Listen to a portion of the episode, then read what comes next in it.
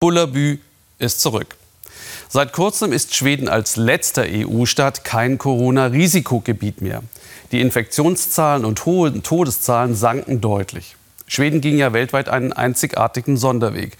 Schulen und Restaurants offen, Empfehlungen statt Verbote. So wie es dem Freiheitsideal in Schweden entspricht. Den Preis für dieses gesellschaftliche Experiment bezahlten vor allem Menschen in den Altenheimen. Helen Glückmann verlor ihren Vater und klagt nun. Christian Stichler über sie und mit einer Bilanz nach sechs Monaten Corona-Sonderweg. Aus der Ferne betrachtet sieht der schwedische Sommer aus wie in all den Jahren zuvor. Die Menschen sind draußen auf dem Land, machen Ferien, feiern die helle Jahreszeit. Aber der schwedische Sonderweg in der Corona-Krise hat das Land und das Bild, das viele von ihm haben, verändert. Es ist ein anderer Sommer, der erste Sommer nach Corona. Seit 30 Jahren betreibt Ingela einen kleinen Landhandel in Gustavsfors in Dalsland, Westschweden. Sie ist so etwas wie die gute Seele des Ortes und organisiert jedes Jahr die Mitsommerfeier. Natürlich auch in diesem Jahr. Trotz oder gerade wegen Corona. Es ist sehr tragisch, was hier passiert ist, dass so viele Menschen sterben mussten. Aber jedes Land sucht seine eigene Strategie. In vielen Ländern sagen sie, man soll einen Mundschutz tragen. Hier sagen sie, das sei nicht notwendig. Das sind keine einfachen Fragen. Man sollte mehr darüber nachdenken. Nachdenken, das tun die Menschen, auch hier an der Grenze zwischen Dalsland und Wärmland, einer Gegend, in der es bisher kaum Corona-Fälle gegeben hat. Trotzdem fehlen die Touristen in diesem Sommer. Der schwedische Sonderweg hat viele abgeschreckt. Auch in der Hauptstadt Stockholm fühlt sich der Sommer anders an als sonst die Altstadt an vielen Tagen ungewohnt leer. Wenn man nach Sinnbildern für das Scheitern des schwedischen Weges sucht, findet man sie hier, in den Pflegeheimen des Landes. Von knapp 100 Patienten in diesem Heim in Solna bei Stockholm ist fast die Hälfte an Covid-19 gestorben. Einer der Toten ist Jan Glückmann. Er hatte Demenz, starb mit 83.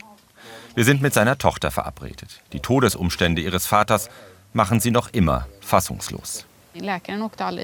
Der Arzt ist nicht einmal zu ihm gefahren. Unmittelbar nachdem mein Vater die Diagnose Covid-19 bekommen hatte, hat der Arzt lediglich per Telefon entschieden, dass er nur noch palliativ behandelt werden soll. Der Arzt hat ihn nicht einmal untersucht.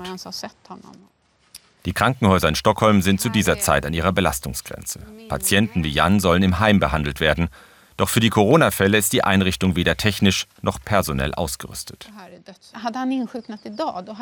Wäre er heute erkrankt, hätte ich mich niemals auf eine rein palliative Behandlung eingelassen. Aber damals ging ich davon aus, dass sie das Beste für ihn tun. Mir war nicht klar, dass sie ihm praktisch das Leben genommen haben, indem sie ihm nur Morphin gegeben haben.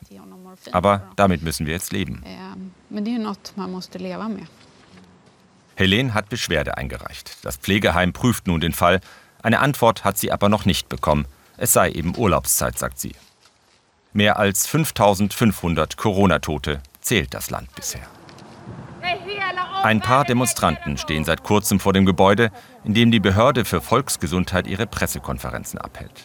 Ihr Chef zieht trotz aller Kritik ein positives Fazit nach sechs Monaten Corona. Natürlich gibt es Bereiche, die problematisch sind. Die Altenpflege gehört dazu. Aber im Grunde genommen bin ich zufrieden damit, dass wir eine Strategie gefunden haben, die von der Bevölkerung mitgetragen und umgesetzt wird. Die Menschen haben ihr Verhalten verändert. Und die Schweden wissen, was sie zu tun haben. Und sie sehen die Ergebnisse. Seit ein paar Tagen geht die Zahl der Neuinfektionen deutlich zurück.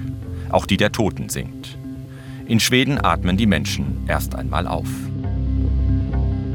Zurück in Gustavsfors im Westen des Landes. Johanna Emanuelsson ist Lehrerin. Seit vier Wochen hat sie Ferien. Wie viele hier verbringt sie den Sommer zu Hause. Das ganze Frühjahr aber ist sie jeden Tag zur Arbeit gefahren. Denn Schweden ließ alle Grundschulen bis zur Klasse 9 und alle Kindergärten offen. Mit einem erstaunlichen Ergebnis. Det har aldrig varit wir hatten noch nie so gesunde Kinder wie in der letzten Zeit. In der Schule haben wir ja sonst ständig irgendwelche Krankheiten. Aber jetzt sind alle mit dem kleinsten Schnupfen zu Hause geblieben, meist sogar noch einen Tag extra. Die Klassen waren nach der ersten Phase, in der viele Kinder zu Hause waren, so voll wie sonst kaum. Die offenen Schulen und Kindergärten, für die Schweden zählen sie zum Erfolg ihres Sonderwegs. Aber wirtschaftlich steht das Land vor schwierigen Zeiten. Die Arbeitslosigkeit könnte bis Ende des Jahres auf mehr als 10 Prozent ansteigen.